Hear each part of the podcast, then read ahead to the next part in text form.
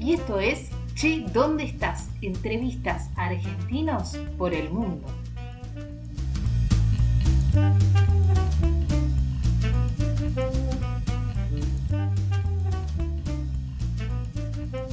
Muy bienvenidos a una nueva entrevista en Lulo en Madrid.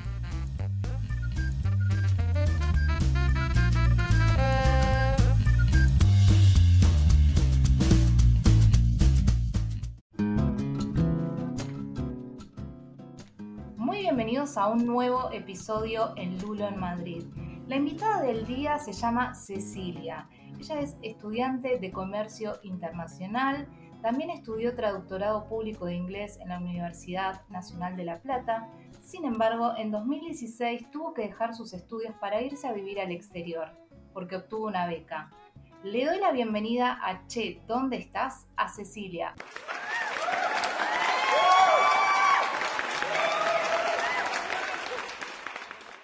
Hola Ceci, ¿cómo estás? Hola, ¿todo bien? ¿Y vos?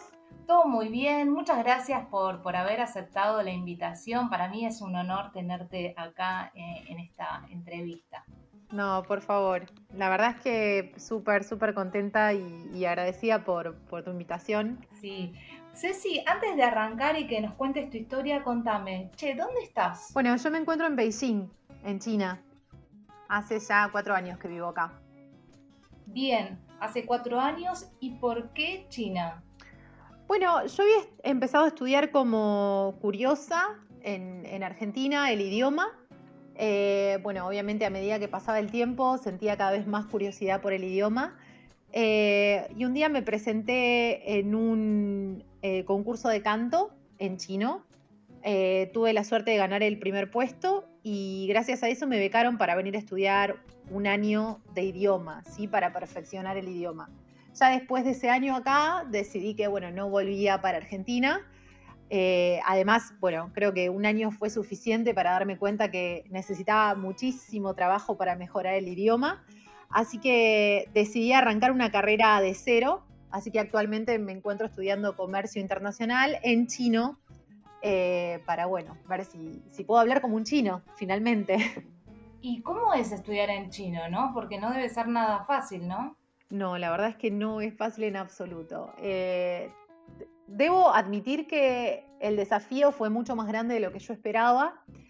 Eh, primero porque, bueno, cuando yo arranqué mi nivel de chino no era tan bueno, ¿sí? Porque yo había estudiado un año y meses en Argentina, pero nada, estudiaba tres horas semanales, lo cual para un idioma tan distinto no es nada. Eh, eso por empezar. Después, bueno, yo estudié un año estando acá y ese año tampoco es que mejoré tanto. Así que arrancar una carrera con todo lo que eso implica eh, fue, fue un gran desafío. Mis primeros dos años, eh, yo siempre cuento que por lo que era la modalidad de la carrera, cursé con extranjeros, a pesar de que las clases se dictaban en, chino. y fueron como dos años intensos para mejorar el idioma a full. Y ya eh, actualmente estoy en mi tercer año, finalizando mi tercer año, y ya este último año lo hice directamente con chinos. Los últimos dos años se terminan con chinos. Y la verdad es que es duro, no solo por lo que es la barrera idiomática, sino que también en lo cultural eh, hay como una distancia muy, muy grande. Eh, así que es, es, duro. Bien, Ceci. vamos un poquito al pasado y quiero que me cuentes cómo fue ese proceso migratorio con respecto a eh, dejar a tu familia, los papeles, los trámites. ¿Cómo lo viviste? Fue súper duro. Eh, en realidad, a ver, yo siempre cuento que cuando yo empecé a estudiar chino como curiosa en Argentina, ya me había empezado a picar el bichito de venirme a China, ¿no? Y, bueno, nada, si bien yo me repetía a mí misma, algún día voy a vivir en China o voy a viajar a China, realmente no, no imaginaba que iba a llegar tan lejos todo. Y en el caso de, bueno, de mi proceso, eh, a mí me pasó también que a través del concurso, que yo iba pasando distintas etapas, la tenía a mamá y tenía a mis amigos y a toda mi familia bancándome. Y a medida que iba pasando etapas, yo como que veía que la, la cara de mami iba cambiando, ¿no? Porque mamá ya se esperaba eso de, bueno, si ella gana el concurso, probablemente tenga que dejarla ir.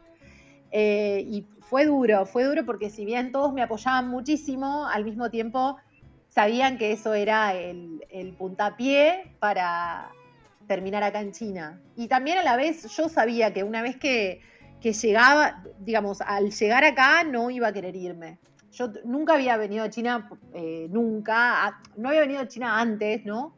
Y no sabía muy bien con lo que me iba a encontrar, pero sí tenía esa seguridad de que quería algo diferente, ¿no? De eso estaba segura. Y, mm, bueno, nada, eh, después de ese año acá, dije, el desafío va a ser grande, pero quiero, quiero, quiero quedarme, es esto lo que quiero. Así que nada, si bien fue duro, eh, mi familia también, una vez que yo me, asenté por estos lados, eh, estuve dos años sin volver porque, bueno, nada, en su momento no tenía mucha plata, fue todo como medio jugado. Y bueno, no, tenía para el pasaje para volver, no sabía eh, a ciencia cierta cuándo iba a volver. Así que también fue, esa parte fue dura. Fueron dos años sin volver, sin saber cuándo iba a poder comprar el ticket de regreso, porque yo desde el primer día que me vine me vine sin un pasaje de vuelta. Así que eso, eso también se hizo duro, más allá de todo el choque después. Claro. Eh, cuando empezabas a, comentar ¿no? tu experiencia, eh, decías esto de, me picó el bichito de las ganas de irme a vivir a China, ¿no? ¿Cuándo, ¿cuándo fue ese momento? ¿Cuándo sentís que, que, empezaron esas ganas o decir, tengo curiosidad o tengo ganas de conocer China? Eh, en realidad mi, situación también había arrancado, yo estaba como en una, siempre cuento que estaba como en una crisis personal en Argentina, estaba como un poco decepcionada de, la carrera, porque ya estaba casi a punto de terminar la carrera de traductorado y estaba como un poco agobiada, no era lo que yo esperaba. Y también me pasaba que, bueno, yo en mi caso yo soy del interior, de Chacabuco, estaba viviendo en La Plata especialmente por, por mi carrera y bueno, para estar ahí yo tenía que también, mi mamá me ayudaba un poco económicamente, yo también tenía que, tenía que trabajar, ¿no? Y, se me hacía difícil, se me hacía difícil porque más allá de que estudiaba en una universidad pública, era todo como muy a, pulmón, ¿sí? Estaba cansada de esa situación de trabajar, estudiar. Entonces por ahí arrancó un poquitito esa necesidad de decir quiero un cambio. Eh, ahí empecé a estudiar chino y cuando empecé a estudiar chino, ya ese bichito de que yo hablaba eh, fue como que, ¿por qué no China? ¿No? ¿Por qué no apuntar este cambio que yo quiero para ese lado? Era como algo totalmente diferente y lejano y, me gustaba el desafío, ¿no? Si, digo, si ya había dado ese paso de empezar a estudiar el idioma, digo, ¿cómo será vivir allá? Eh, así que bueno, ahí, ahí empezó todo. Eh, gracias a estar estudiando también en el, en el instituto que yo estudiaba, eh, empecé a meterme un poquitito más en la cultura, participaba de actividades como, bueno, no sé, aprender bailes chinos, eh, probarme ropa típica, probar té. Eh, y bueno, a medida que iban pasando todas esas cosas, iba creciendo mucho más mi interés. Y bueno, listo, ni hablar. Cuando gané el concurso ya dije, no hay vuelta atrás. A China sin escala y no vuelvo. ¿Y cómo fue ese momento que te dijeron, Ceci, sí, te damos la beca? Fue, fue tremendo. La verdad es que tuvo su parte buena y su parte mala. Yo em, eh, me pasó también que cuando yo gané la beca yo tenía 29 años, actualmente tengo 33.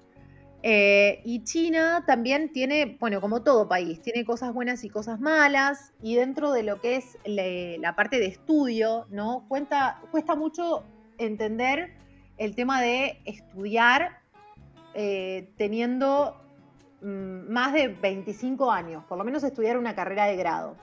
Entonces, en su momento, cuando yo gané el concurso, bueno, me, me acuerdo que me dieron un celular y me dijeron que también había ganado la beca para venir a estudiar.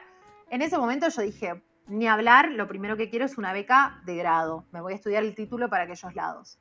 Y, bueno, si bien estaba, como yo te decía, la, emoción de haber ganado, cuando pido esa beca para venir a estudiar una beca de grado, me cierran las puertas. Me dicen que por la edad que yo tenía no me la podían dar y que solamente me daban eh, una beca de, para perfeccionar el, idioma por un año. Entonces, si bien yo sabía que gracias a ese concurso iba a llegar a China, eh, también era consciente de que me esperaba todo un trabajo detrás para ver cómo me quedaba finalmente estudiando una carrera. Porque también otra de las cuestiones que, que hay mucha gente que por ahí no sabe es que en China es muy difícil conseguir el visado, mucho más que lo que es eh, Europa. Eh, acá tenés como dos visados principales, uno es el de estudio y el otro es el de trabajo. Después están los de negocios, bueno, familia, que son casos especiales, pero tenemos principalmente el de estudio y el de, trabajo. Y si vos trabajás, no podés estudiar, y si estudiás, no podés trabajar. ¿sí? Eso está como prohibido, es ilegal.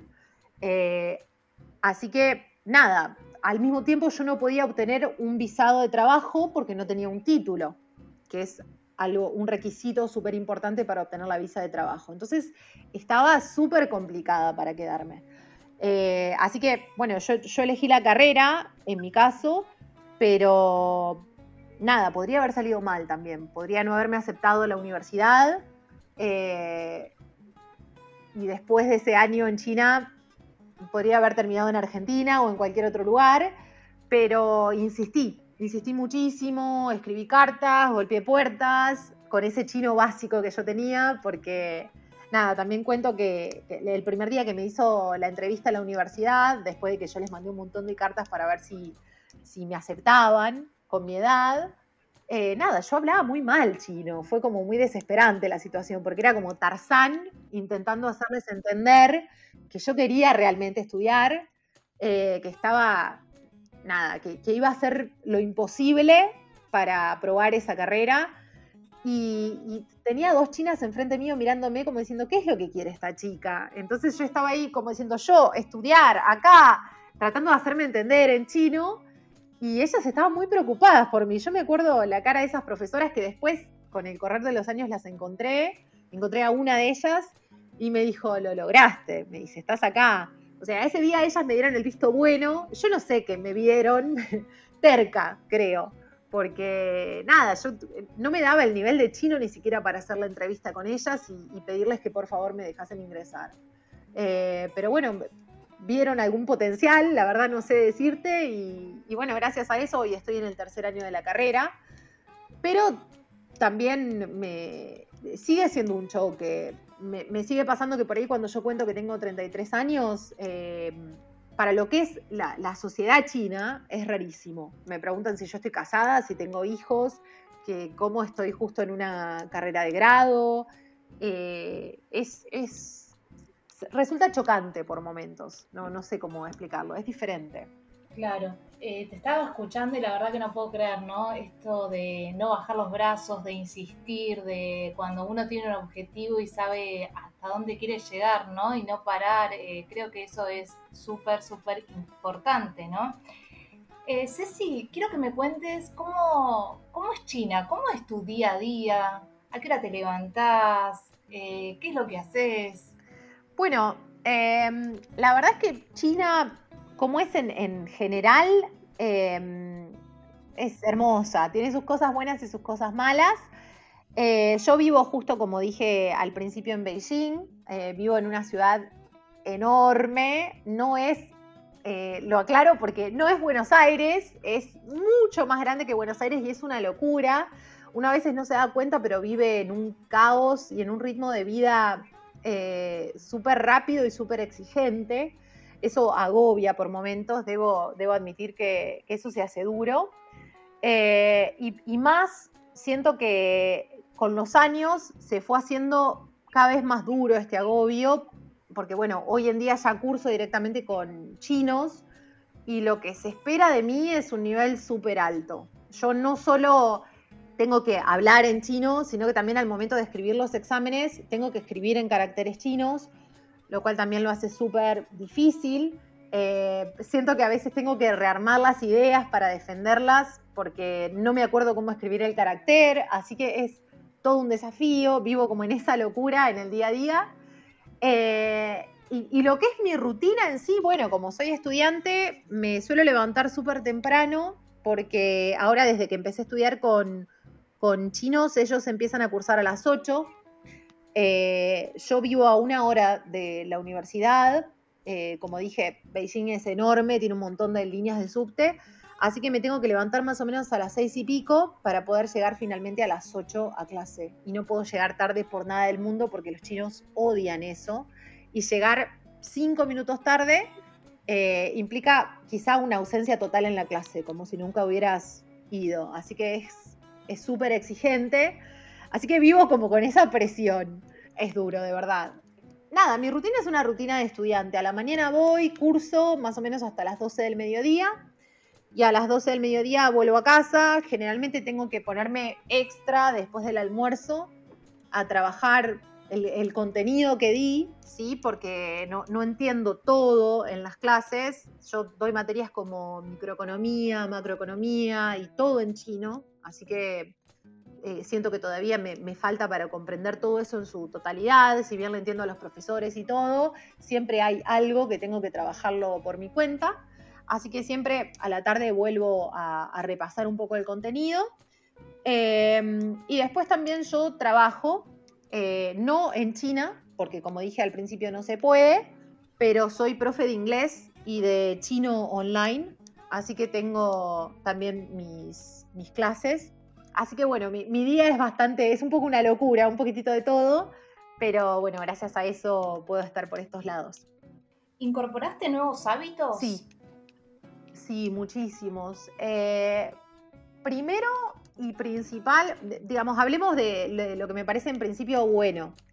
Eh, los chinos tienen la costumbre de sacarse los zapatos al ingresar a la casa, algo que yo por Argentina, por aquellos lados no hacía. Eh, y acá lo adopté y me parece como una genialidad. Eh, realmente después de pensar todas las cosas que piso por la calle, saber que acá adentro, bueno, me cambio los zapatos y también creo que ya lo llevé encima a otro nivel, llego y me cambio la ropa. Eh, es como que me saco todo lo que traje de la calle. no sé si va por el lado maníaco, pero sé que también en, en medicina hay mucha contaminación, todo eso, digo, bueno, es como que mi casa es otro ambiente, es otro lugar, ¿no? Es un poco esa onda. Eh, ese es uno de los hábitos que, más marcado me parece que, tengo. Y después lo, malo, me parece, es el tema de la comida, que me ha costado bastante. Eh, el tema de la comida, el tema de cómo se manejan con, con la carne, por ahí me ha pasado en varios viajes, no tanto en Beijing porque Beijing es gran ciudad y directamente lo que ves es el pedazo de carne ¿sí? a la venta, pero me ha pasado en, pueblitos que he visitado ver cómo matan al animal y, me resultó un poco chocante, ¿no? Siento que en Argentina no, no he visto eso y, he dejado un poco de comer carne por eso. Em, así que nada, ¿Cómo tomaste la decisión de dejar la carne? Eh, ya te digo, en estas. Primero que me ha costado. En un principio me costaba mucho encontrar carne de calidad. ¿Sí? Ese fue el primer punto.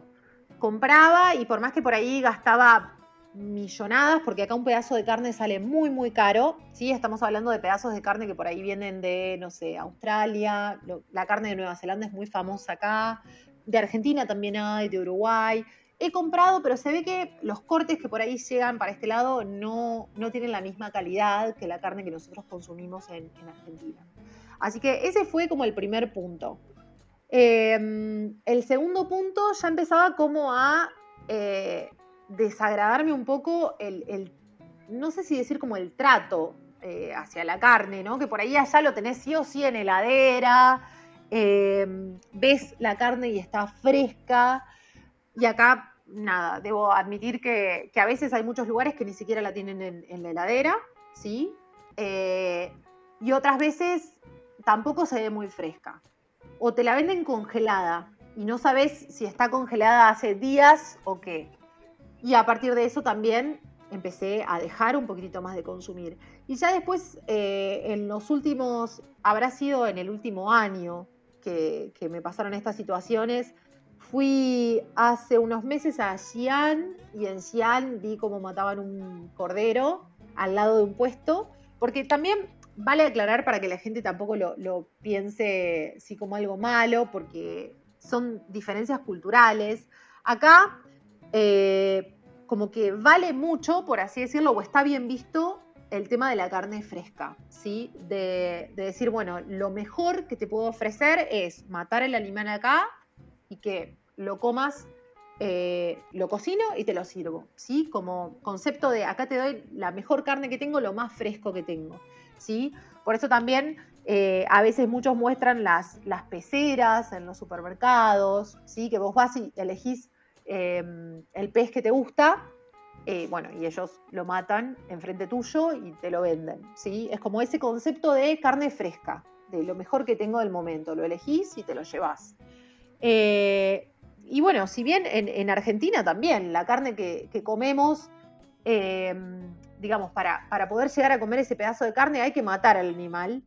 Es realmente diferente no llegar a ver cuando matan el animal. Me, pasó ver cómo mataban ese cordero y me resultó muy fuerte. Y ahora en el último viaje eh, vi también cómo mataban eh, patos y, y nada, la verdad es que ya no, no, creo que no puedo. Estoy comiendo no, no voy a decir que lo dejé totalmente, ¿no? Porque sí lo que como mucho es mariscos, porque los he encontrado frescos y no me ha resultado mal. Eh, pero carnes rojas, mm, ya como que definitivamente creo que las he sacado de mi lista. No, no puedo, no puedo con esa situación. Eh, Ceci, hablemos un poco de la tecnología en, China, ¿no? Em, en las calles, esto de, em, ¿te llamó mucho la atención? ¿Era lo que te esperabas? ¿No tanto? Muchísimo, me llamó mucho la atención. Eh, partiendo desde la base que el, WhatsApp, por así decir, chino que usamos es el WeChat. Y con WeChat uno puede hacer todo. ¿Sí? Es como que el, el celular uno no lo puede soltar en todo el día. Por ejemplo, con WeChat podemos pagar. ¿sí? No, básicamente uno no necesita llevar plata en efectivo a ningún lado porque la cuenta está asociada al banco. Em, y bueno, uno con eso escanea un código QR y paga. Pero al punto, es súper loco, súper loca esta situación, al punto de que las personas en la calle, ¿sí? un mendigo te pide eh, con un código QR.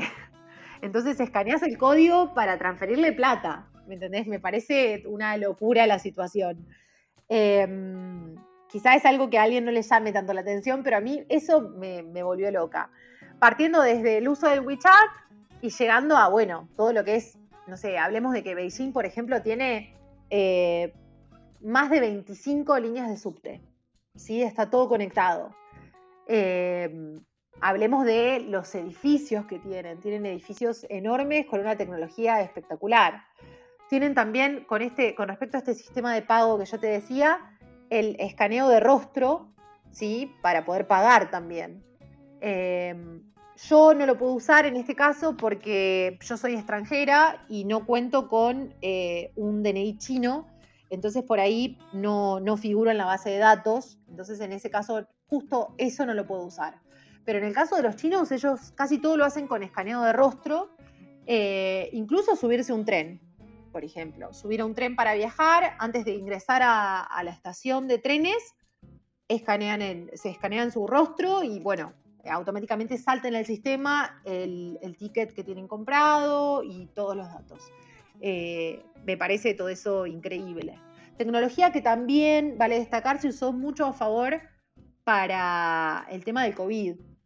Eh, porque también eso es un tema un poco polémico en el mundo, pero en, China nosotros deberíamos como agradecerlo, creo que todo lo debemos al, escaneo de códigos de seguridad para poder ingresar a, ciudades, ¿sí? poder demostrar que no tuvimos ningún contacto estrecho con una persona infectada. Creo que gracias a eso el control de la situación fue bastante bueno. Eh, porque bueno, si, uno escaneaba y ya aparecía un color dudoso, eh, automáticamente se te rastreaba con quién habías tenido contacto eh, para, bueno, aislarte. ¿sí? Así que gracias a eso se pudo controlar todo súper bien y es al día de hoy que lo seguimos usando, más allá de que China no tiene casi casos. Así que el tema de la tecnología acá es, es increíble, es otro nivel. Sí, ¿y en, algún momento te resulta un poco agobiante o no? Tanta información. Sí.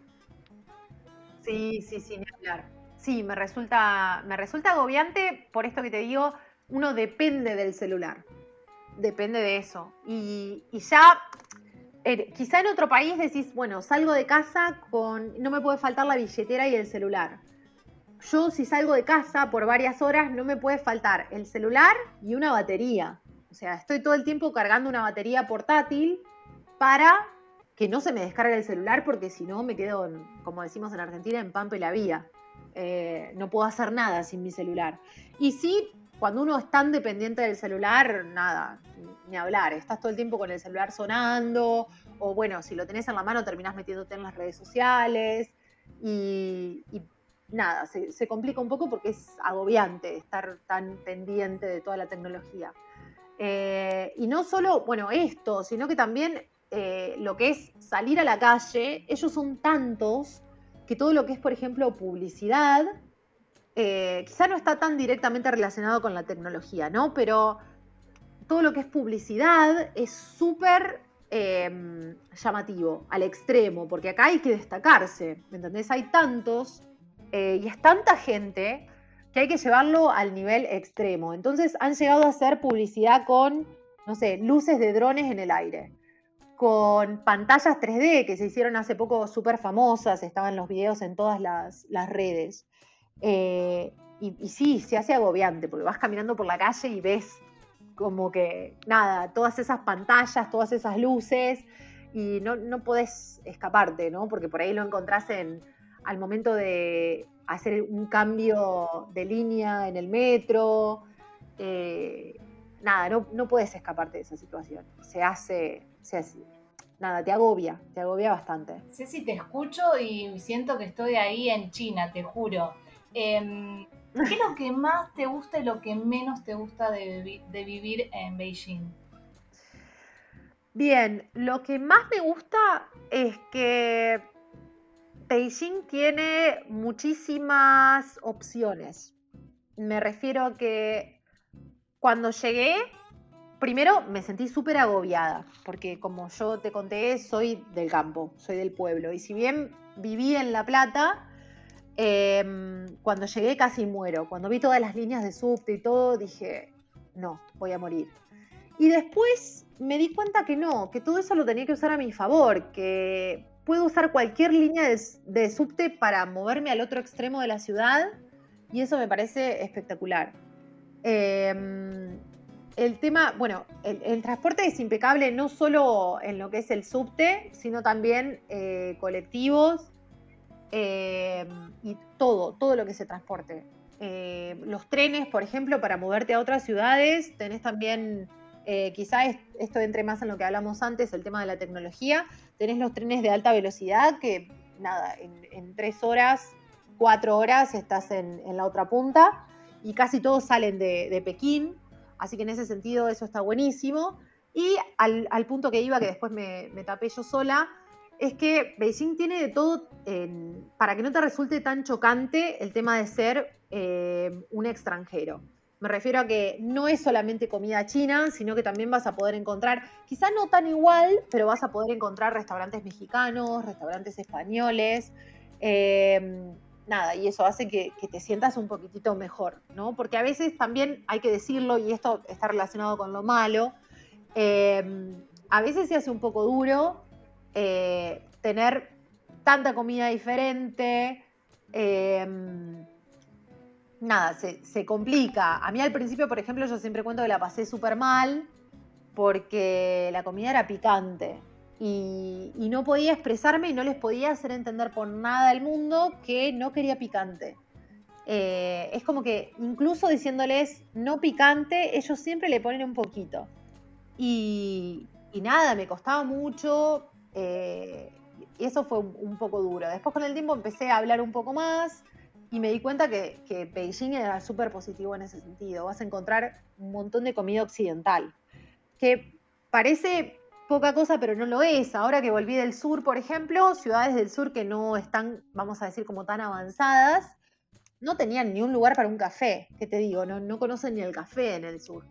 Entonces, eh, nada, eso para el que quiera venir a China está bueno tener, tenerlo en cuenta, que, bueno, está como, están los pros y los contras de las grandes ciudades, los pros definitivamente son que no vas a sentirte tan, tan lejos de casa porque acá lo vas a encontrar todo.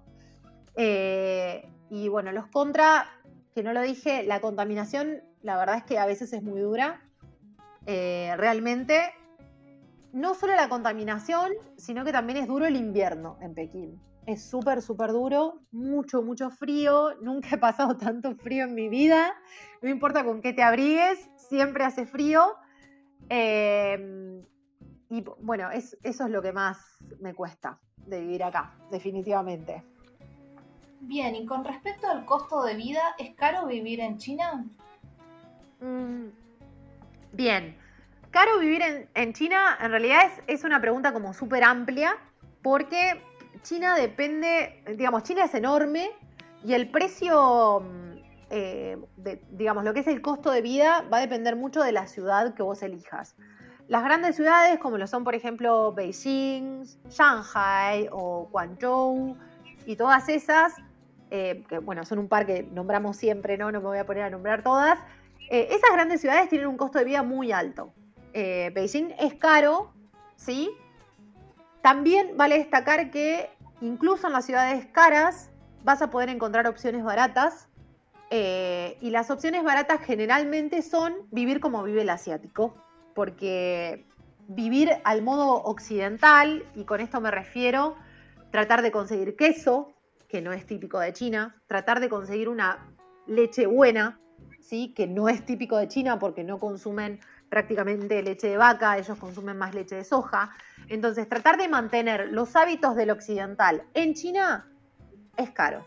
Eso no, no hay vuelta que darle y es mucho más caro si lo haces en una gran ciudad, ¿sí? Eso seguro.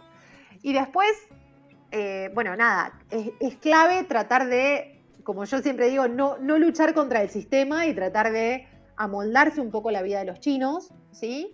Vas a encontrar un estilo de vida súper barato porque ellos consumen, aparte, tienen una base de dieta de, algo que es barato, ¿sí? Como lo son los fideos, el arroz, entonces, eh, las comidas chinas en general suelen ser baratas, ¿sí? Así que hay opciones súper baratas. Eh, tanto en ciudad grande como en ciudad chica. Si vas a ciudades chicas, más barato todavía va a ser ese plato de comida. Eh, súper más barato. Y ni hablar de los alquileres. En, las ciudades grandes los alquileres son súper altos, pero demasiado.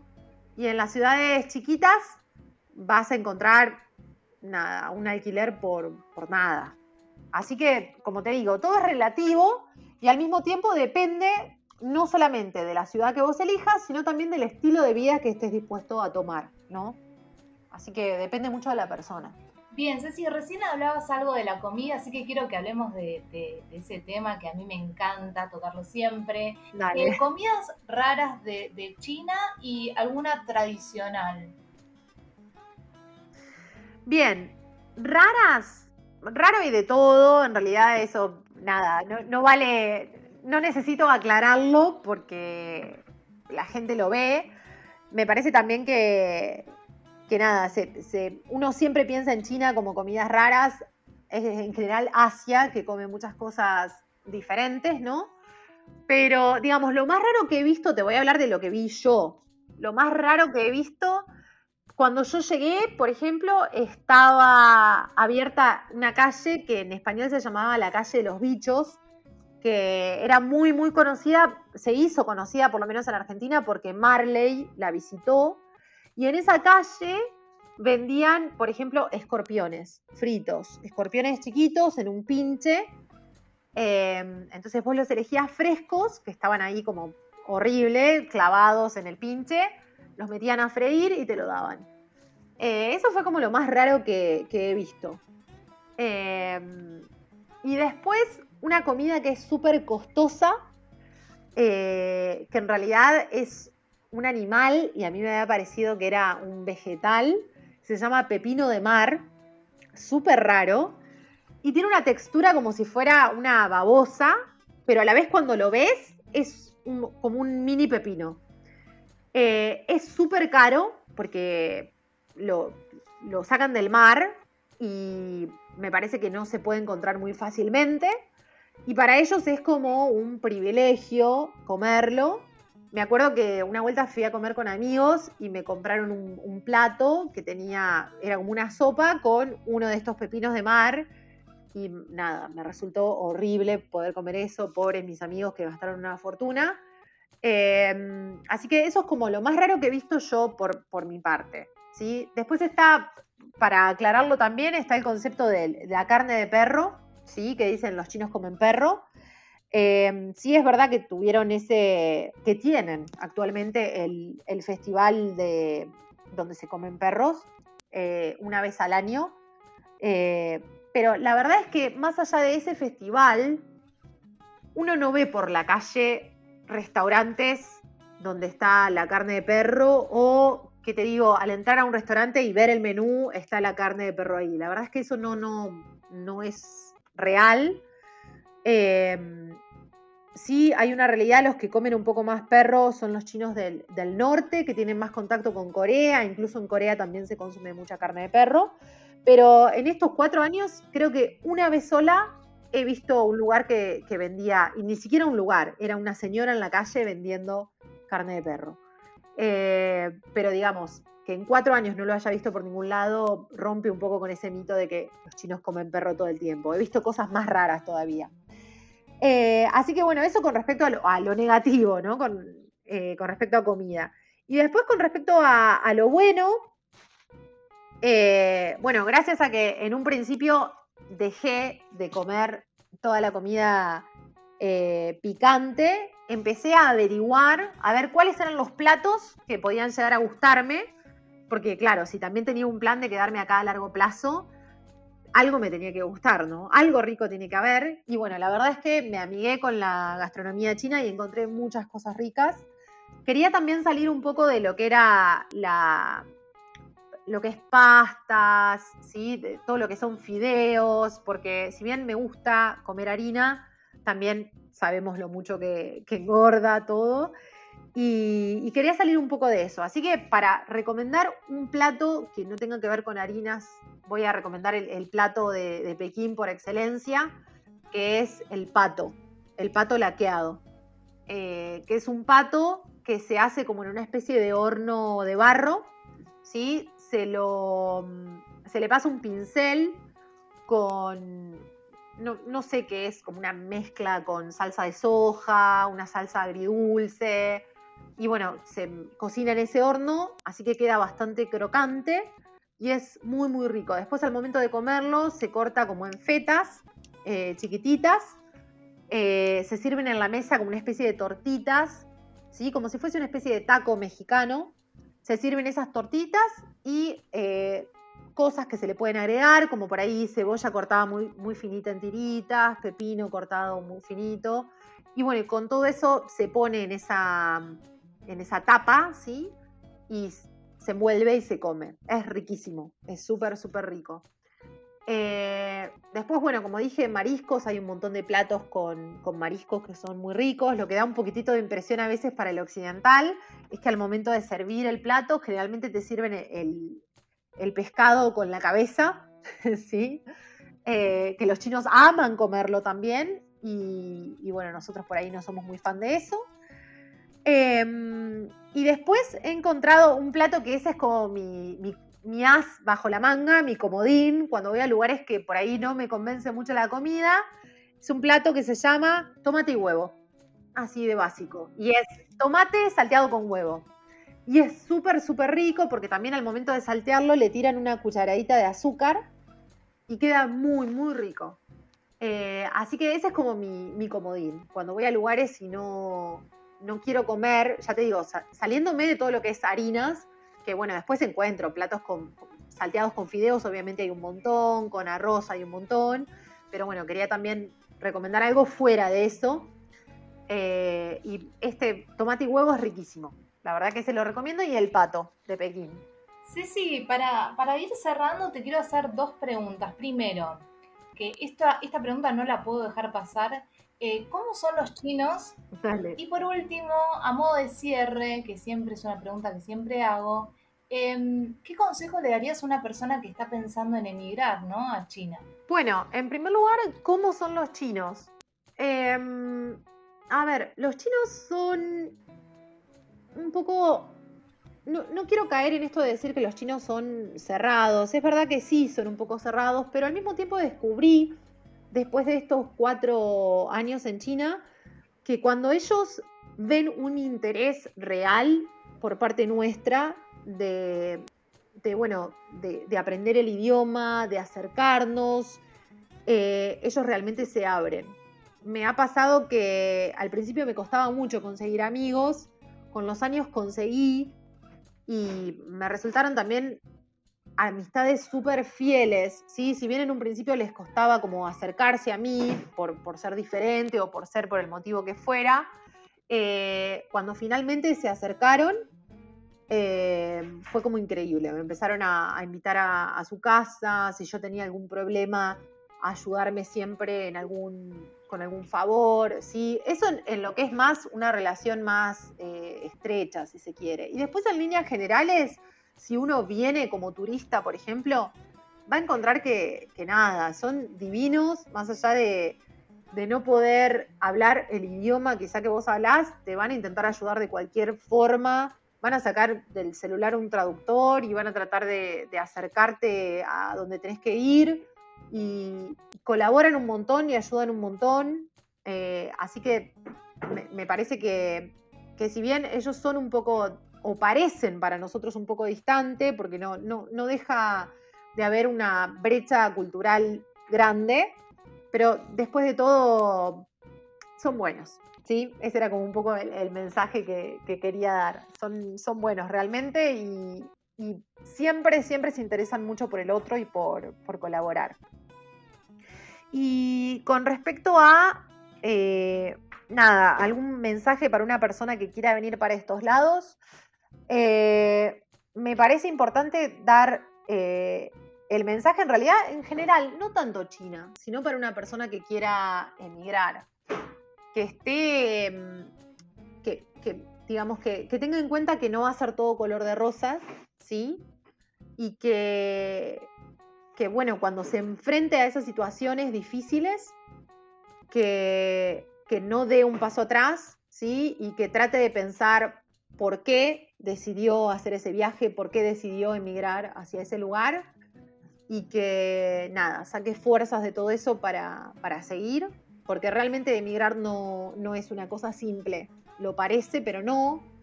China quizá tiene un desafío un poquitito más grande, ¿sí? Yo lo sé, porque bueno, uno también tiene el desafío de, lo cultural y de lo idiomático, porque tiene que aprender el, idioma, un idioma totalmente diferente, eh, pero que no, no es imposible, ¿sí? Y que más allá de las trabas que puedan eh, encontrarse por estos lados, que, se puede y que, nada, que es, que es un país hermoso y que aprovechen, que no se pierdan la oportunidad, que no lo duden.